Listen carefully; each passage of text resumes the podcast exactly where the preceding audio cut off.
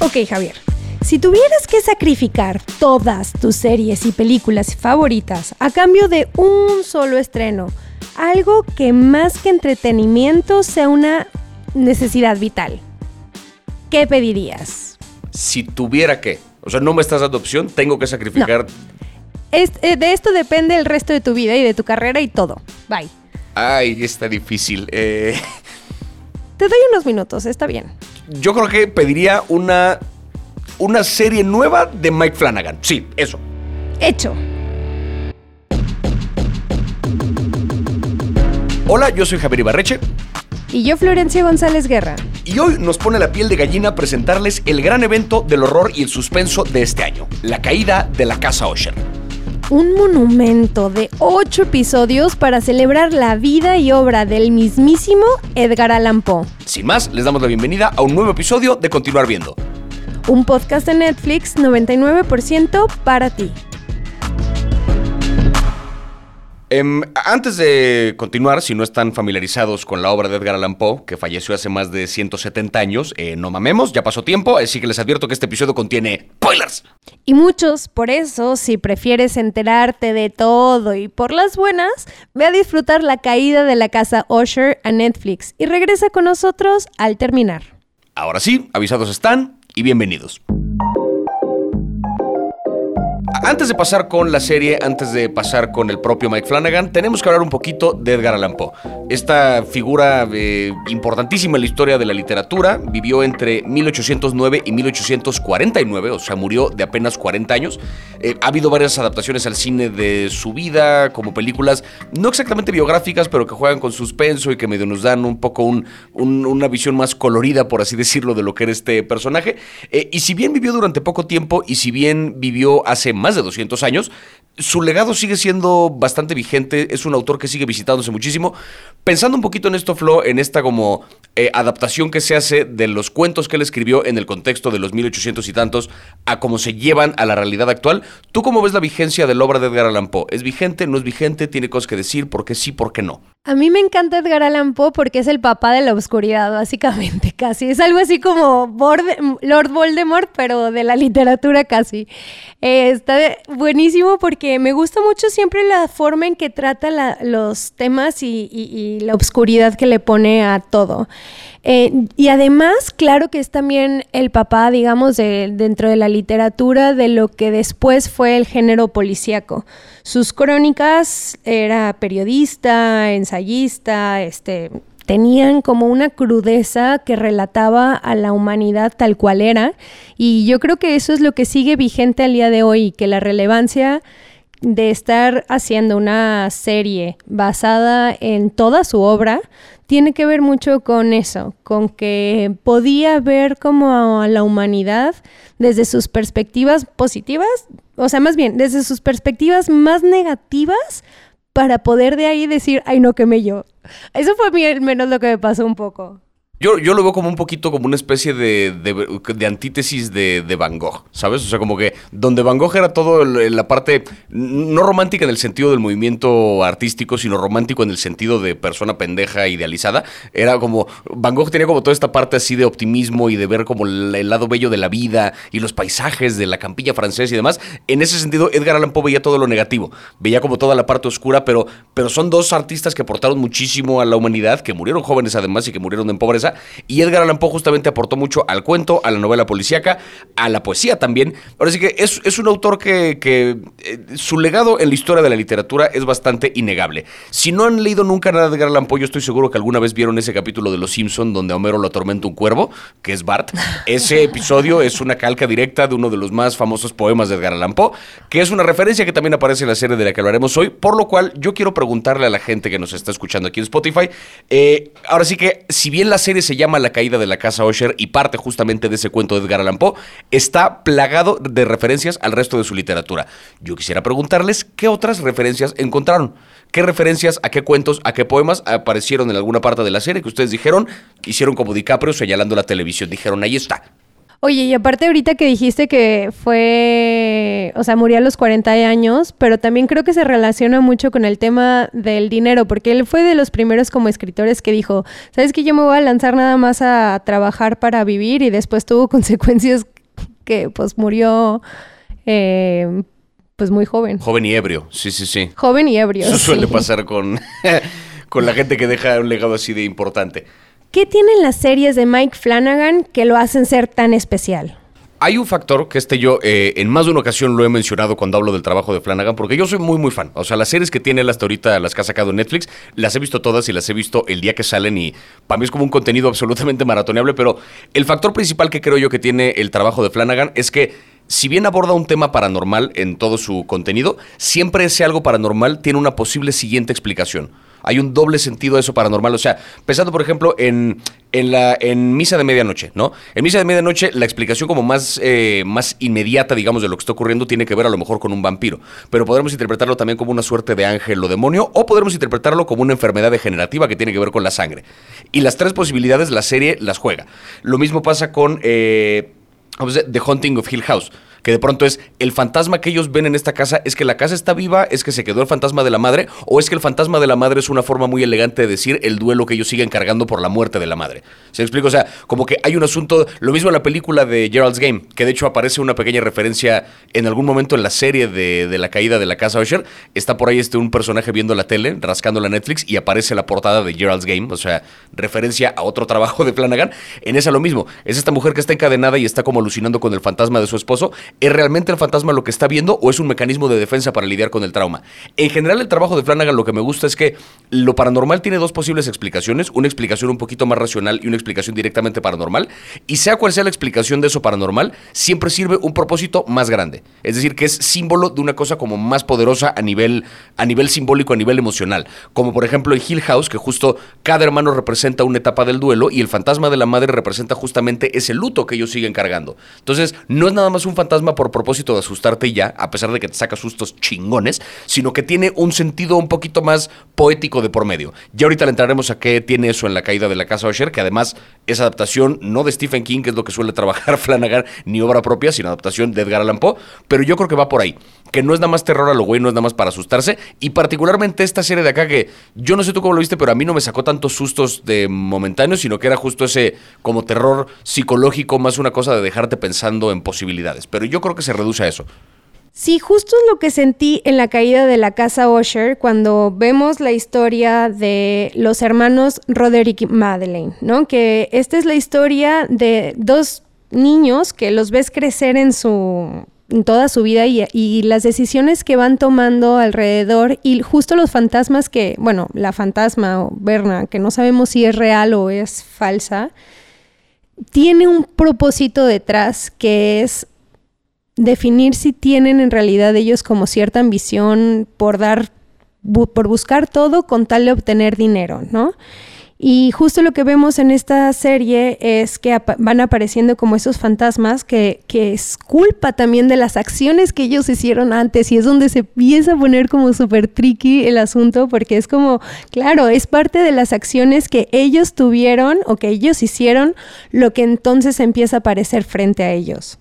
Eso a mí, el, manejo de la culpa, específicamente en el trabajo en general de Flanagan, me parece como de las cosas más brillantes que hace él. Porque de pronto, así como en Gerald's Game, un poco esta mujer se siente culpable de cómo llevó su relación con su esposo, así como en Hill House la familia se siente culpable de no haber eh, salvado a tiempo a su madre, así aquí también hay un tema de culpa de cómo, en un primer nivel, pues es el papá, Roderick Kosher, que se siente responsable de la muerte de sus seis hijos, ¿no? Este cabrón tiene seis hijos de cinco mujeres diferentes. Los primeros dos hijos son de su primer matrimonio y los demás tuvo como un hijo con cada mujer con la que tuvo como una aventura, pero a todos los considera parte de la familia, todos son herederos legítimos de la familia Usher. Y conforme avanza la serie, cada uno de los hijos empieza a morir en el transcurso como de una semana, o sea, de que diario se muere un hermano diferente por condiciones como bien extrañas, pero que todas de algún modo pueden rastrearse de regreso a algo de lo que el papá fue responsable. Caso ejemplo, el primer hijo, ¿no? Que de repente el hijo agarra un edificio abandonado de la farmacéutica de la que es dueño el papá y decide organizar ahí como un club nocturno clandestino, decide de repente abrir como los sprinklers ahí para que los llenen de agua, para tener como un momento súper así, una orgía y agua y no sé qué, pero resulta que estos contenedores tenían ácido. ¿Por qué? Porque el papá, queriendo brincarse no sé qué pedo legal con ambientalistas, guarda un montón de ácido que le sobraba de otro producto farmacéutico en los tanques de esta madre, el hijo no lo sabe y el hijo termina matándose por culpa de la negligencia del papá. Y así como que todas las situaciones son rastreables de regreso a él. Entonces, me encanta que el hecho de que el papá vea estos fantasmas puede ser que es una manifestación de la culpa que siente por haber sido responsable de la muerte de sus hijos, o puede ser, y esto también nos lo dice la serie, y es a lo que iba con esto de la doble explicación, que tenga el vuelo que dicen de demencia vascular. O sea, dan a entender que el tipo tiene una enfermedad que tiene que ver con el corazón y que provoca alucinaciones. Entonces, directamente la serie nos arroja la posibilidad de, ¿y si todo este pedo paranormal que estás viendo es producto de su imaginación? Puede ser.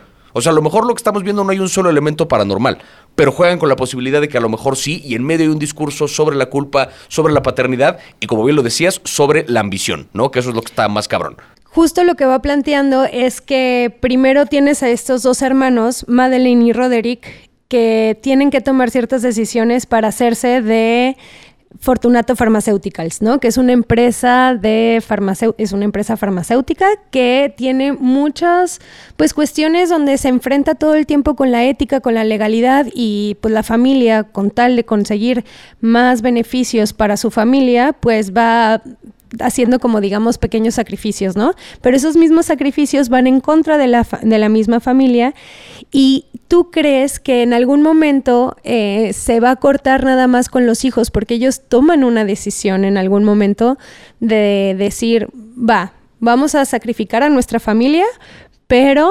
eh, vamos a lograr nuestros objetivos que tienen que ver con ser los más ricos y millonarios eh, y tener mucho más poder. Entonces, es esta conversación todo el tiempo donde te, se plantea, ¿no? Como si vale la pena buscar el poder, buscar el, el, el, éxito total, sabiendo que pues eso le va a traer mucho dolor a tu familia sabiendo lo que cuesta, porque aparte esta noción de éxito también muy dentro del mundo capitalista que tiene que ver con tener más y no hay un número que te vaya a satisfacer, solamente se trata de crecer y crecer. Esa es la parte en la que creo que me, parece como muy valioso el trabajo de Flanagan con esta adaptación, porque si uno revisa el cuento original de la caída de la casa Osher de Edgar Allan Poe, no tiene tantísimo que ver con esto que estamos viendo acá.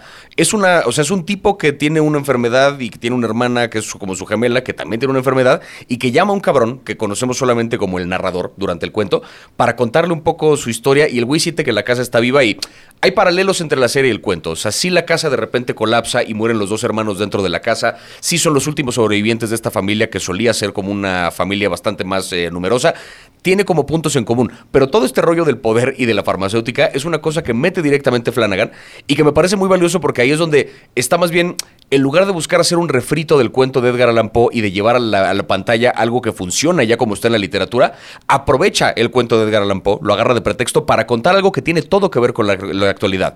Hace no mucho tiempo salió eh, la serie de Painkiller, también aquí en Netflix, que habla justamente de la familia Sackler, que tiene que ver como con este imperio de Purdue Pharma, que fue una de las muchas farmacéuticas, pero quizá la principal que fue responsable de iniciar esta como epidemia de adicción a los opioides que hay en Estados Unidos, porque recetaban directamente una pastilla que es más adictiva y más poderosa que la morfina para alguien que le dolía la muela tantito. O sea, se volvió como un pedo así de... Es, es un cártel apadrinado por la burocracia, ¿no? Y es una mamada, o sea, el nivel de poder que tienen y demás. Entonces, Flanagan agarra el cuento de la caída de la casa Osher y lo mete en el contexto de una familia parecida a los Sackler. O sea, la familia Osher es, tiene todo que ver con la familia Sackler, el patriarca, los hermanos, pero... Y justo tiene como este discurso de no importa qué tanto dinero, qué tanto poder consigan, siempre son gente bien miserable y bien infeliz. O sea, estos personajes jamás están contentos con nada.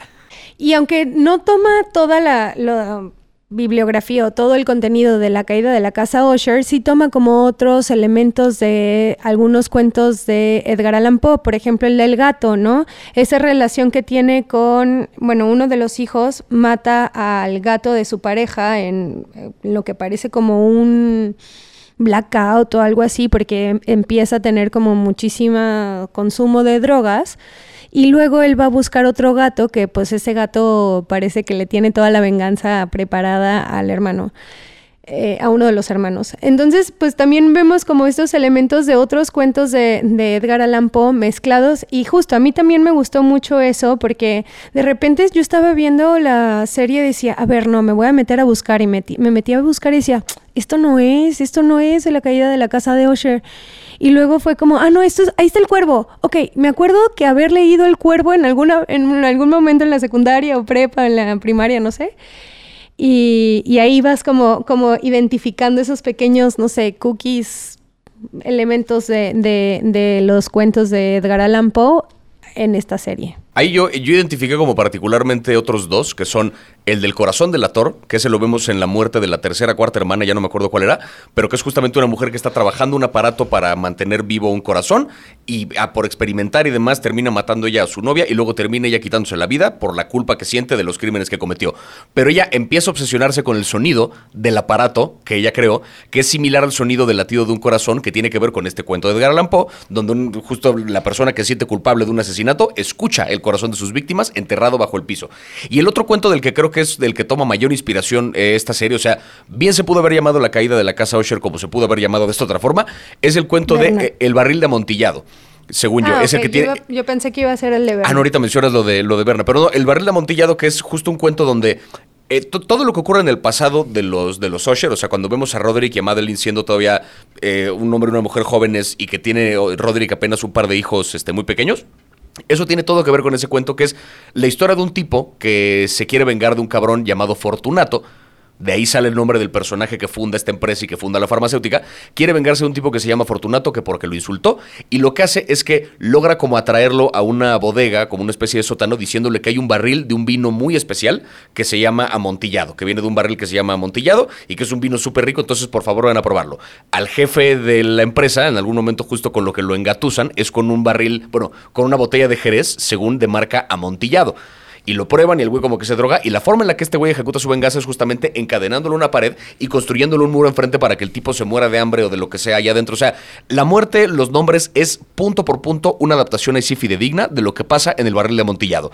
Entonces, me gusta que es eso. Mike Flanagan está haciendo como una licuadora ahí con todos los cuentos de Edgar Allan Poe para contar la historia que él quiere contar sobre esta familia poderosa, ¿no? Que esa es como la parte importante, el poder, la decadencia, la ambición, todos estos como valores negativos que van de la mano con esta noción de éxito que tiene que ver con el exceso. Y también está el personaje de Berna, que es un personaje original creado para la serie, eh, o sea, el nombre y otros elementos, hacen referencia a El Cuervo, de, al, cuento de Edgar Allan Poe.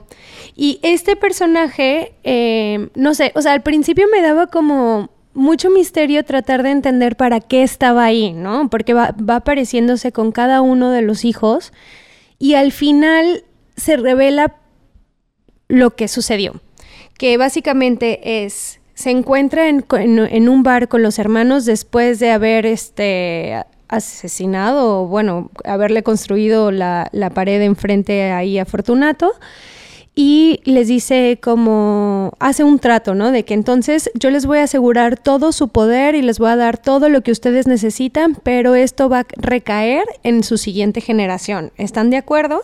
Y la trama es que realmente nunca saben si es verdad o es mentira, si eso sucedió o no, porque los dos están como muy ¿Fue real? ¿Fue mentira? Porque esto es lo que pasa mucho en la serie y me gusta mucho que son como estos blackouts que pasan, o sea, pero que no, no, no te va, no hay un, no se va negro, sino que es nada más como una continuación donde no queda muy claro qué pasa en la mente. Y entonces Berna eh, es este personaje que al final, a mí me gustaría, a mí me hubiera gustado que el conflicto de Berna apareciera desde el principio, porque siento que llegó muy tarde a revelar todo, ¿no? Pero, no sé, ese es quizá un poco más de estilo. Sí, que ahí como que el conflicto, la primera parte tiene que ver con que el abogado que los acusa, el abogado fiscal, dice que hay un informante entre la familia. Entonces empieza como un pleito interno, empieza un pleito interno a partir de si el informante o no, pero luego luego los hijos empiezan a morir y aparece luego Berna, que hasta ahorita que dijiste Berna en voz alta, caí en cuenta que es un anagrama de Raven. Estoy bien imbécil y lo acabo de notar. Este, pero años después, así yo como ya vi la serie, ya, no, sí le entendía todo. Todo pendejo. Pero bueno, tienes un punto, ¿no? O sea, como que hay una cuestión de ritmo ahí donde, donde es muy cosa de cada quien, si es una serie que le prendo o no. A mí como que, sabiendo que Flanagan suele apuntarle como un mensaje hacia el final, yo me vi esta serie como en plan de maratón, porque la dinámica de que cada capítulo va muriendo un hijo y sabiendo que esto le va a apuntar como una gran lección hacia el final, me gustó. Pero también es entendible que de pronto puede tener como una bronquilla de ritmo ahí si, si uno no es como tan tan afín al trabajo de Flanagan. A final de cuentas, como con todo, ¿no? Pues en gustos este, se rompen, se rompen géneros. Pero creo que es una cosa que, como adaptación, me parece un ejercicio por lo menos interesante. Porque creo que le da como un enfoque nuevo a lo que se puede hacer con un material literario a la hora de convertirlo a televisión. No lo adaptemos directamente, no hagamos una calca tal cual. Inspirémonos en la obra del autor Flanagan se ve que es un güey que estudió a Edgar Allan Poe y mezcló todo lo que le gusta de Edgar Allan Poe en una serie en la que él tenía cosas que decir. No Edgar Allan Poe, Mike Flanagan. Yo me quedé con, la idea de, de este, ¿cómo decirlo? Esta idea de que Berna le ofreció a los Osher un trato, ¿no? Que es como una suerte. Nunca nos dicen Berna exactamente si es el diablo o qué pedo, pero da la sensación de que es como un pacto con el diablo. Incluso lo llegan a mencionar cuando cuando em, ella les pone el trato, los Osher dicen, ¿esto qué es? Como una, la lámpara de los deseos, una encrucijada con el diablo. O sea, llegan a mencionar incluso la imagen de que es como una especie de, trato eh, con el diablo. Tú, si tuvieras, ahora sí que, si te hicieran a ti una propuesta de esa magnitud, o sea, que vas a conseguir una, una recompensa de ese tamaño, a cambio de un sacrificio de ese tamaño, ¿lo tomarías? Ay, no, yo soy, no, nada de eso. O sea, no, soy muy como soy como esa cabrita de monte que necesita saber que le costó trabajo su, su premio para poder disfrutarlo, porque si no, no lo vas a disfrutar nunca. O sea, si recibes algo así tan fácil nunca vas a gozarlo, realmente. ¿Tú sí te animarías? Yo creo que tampoco, y sobre todo por una cosa que es, o sea, yo vi al diablo con el diablo, ¿sabes? Yo, yo sé lo mal que puede salir, yo sé lo mal que puede salir un trato porque pinche letra chiquita, tú no sabes qué pedo, entonces... O sea, como que yo no sé, me da miedo que de repente me quieran ver la cara y, ah, te doy toda la riqueza durante un día, ¿sabes? Pero eh, te digo, me, gustó que ese fuera como el enfoque porque, y esa es la razón por la que creo que vale la pena la adaptación de Flanagan, que es el hecho de que lo ponga en el contexto de una familia tipo los Sackler, una familia dueña de una farmacéutica que lleva años siendo responsable de la muerte de un chingo de gente y que se sigue saliendo con la suya y que nomás no ve ninguna consecuencia legal te da dos posibles explicaciones. O el sistema está absolutamente torcido o de plano hicieron un pacto con el diablo. Entonces, me gusta que neta, eh, como que la explicación que da es un, si imaginamos una familia como los Sackler, ¿por qué les va como les va? Pues quizá le vendieron su alma al diablo. O sea, quizá hicieron un pacto con un tipo Berna que de eso les dijo, como van a tener lo que quieran y cero consecuencias legales y toda la riqueza de la humanidad. Entonces, por un lado es eso, pero por otro lado también es muy reconfortante ver cómo esta gente, por mucho dinero que tengan, cada vez son más miserables y más infelices. Porque se la pasan peleando entre ellos y todo se trata de mantener lo que tienen. Entonces, es un poquito, o sea, como que es la gente que decidió convertir la vida en un juego de mesa estilo Monopoly y perdón, pero qué mal juego de mesa para hacerlo tu vida, o sea, habiendo tantas opciones más divertidas. Entonces, como que creo que Mike Flanagan un poco es, le da explicación a por qué una familia como los Sackler en la vida real se salen con la suya y al mismo tiempo nos da como el confort de, pero no te preocupes, son gente bien infeliz. No sé si a mí me gustó ese tipo, ese confort, la verdad. Me sentí como, lo sentí como un poco básico, así de que, ay, güey, pues sí, ricos y jodidos, pero ricos, Sí, pero a mí como que me cayó bien el bueno. Voy a pensar que sí te les va del carajo emocionalmente y ya con eso estoy más contento. Me voy a quedar satisfecho en mi casita y en mi carrito. Por lo menos. Y ahora, si alguien quisiera hacerse eso de seguirse mutilando emocionalmente con películas terror, thriller, no sé, pero que al final te quedan con una satisfacción de, bueno, están jodidos también. Em, ¿Qué le recomendarías en el universo de Mike Flanagan? ¿Cómo se deberían de acercar? Yo creo que el, el primer punto de partida tendría que ser, y esta quizá o sea, como que tengo en mis tres favoritas y no sé en qué orden las pondría. Tengo La Maldición de Hill House, Misa de Medianoche y yo creo que sí la caída de la casa Osher. O sea, como que esta llegó a agarrar un lugar especial dentro de la colección de Flanagan, para mí, por lo menos, por toda esta conexión que tiene con lo de la familia Sackler y demás. Pero yo no empezaría por esta, yo creo que de empezar por una, yo empezaría por La Maldición de Hill House porque creo que es la que más claramente explica como la forma en que Flanagan maneja esto de las metáforas, este pedo de que cada hermano de esta familia representa una etapa del duelo y la forma en que ellos se relacionan entre ellos con respecto a la muerte de la mamá, como tiene una estructura parecida a la de la casa Usher, porque como que cada capítulo exploramos un poquito el qué pedo con un hermano diferente, pero dice tanto acerca del duelo, dice tanto acerca como de nuestra relación con la muerte, además de que es la única serie de Flanagan que yo tengo como muy claro, un par de escenas que me dieron miedo miedo. O sea, un pedo de terror clásico que yo no podía creer. Yo arrancaré con Hill House y de ahí la que gusten, porque aparte son los mismos actores, mismo director. O sea, está ahí para escoger. Pues bueno, bandita, ya caída la casa Osher, llegó la hora de despedirnos por hoy. Pero aún hay más. Recuerden seguirnos para no perderse ninguno de los próximos episodios de Continuar Viendo, un podcast producido por Posta. Y sigan arroba NetflixLat en sus redes favoritas para que nunca les falte algo bueno que continuar viendo. Yo soy Florencia González Guerra. Y yo Javier Barreche. Y juntos les decimos... Hasta, la, próxima.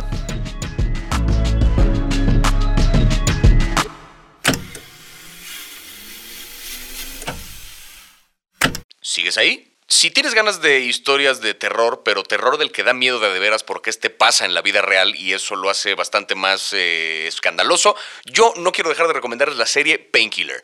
No es en principio una serie de terror, no está calificada como tal, es más bien una serie basada en hechos reales, pero la historia que cuenta a mí me parece una de las cosas más espeluznantes que ha pasado en la humanidad. Básicamente cuenta la historia de la familia Sackler desde su ascenso a su, en teoría, caída, eh, que es una familia que en los 90 lanzó al mercado una droga muy poderosa que parte de un opioide, que provocó en gran medida la adicción, la epidemia de adicción a los opioides, que a la fecha es un pedo gigantesco en Estados Unidos. Miles de personas han muerto desde entonces eh, como adicción de que, directa de esta droga o por adicción que, digamos, de una droga a la que brincaron cuando ya no les alcanzaba para estas pastillas. Es una familia que se ha brincado la ley en incontables ocasiones y que en este momento no es que estén prófugos, sino que lograron salirse con la suya, vender parte de su empresa, tienen un chingo de dinero, no van a enfrentar consecuencias legales. Es de verdad la mayor muestra de que el sistema está absolutamente roto. Tiene mucho que ver con la casa Osher porque estamos hablando de una familia que hizo su fortuna de la misma forma, solo que acá no es una historia que esté hecha para empatizar con los personajes de la familia y no es una historia que nos haga sentir bien. Es terror de a de veras porque dices, da coraje, enoja y sobre todo sabes pasó y que sigue pasando. Entonces no dejen de ver Painkiller, serie brutal.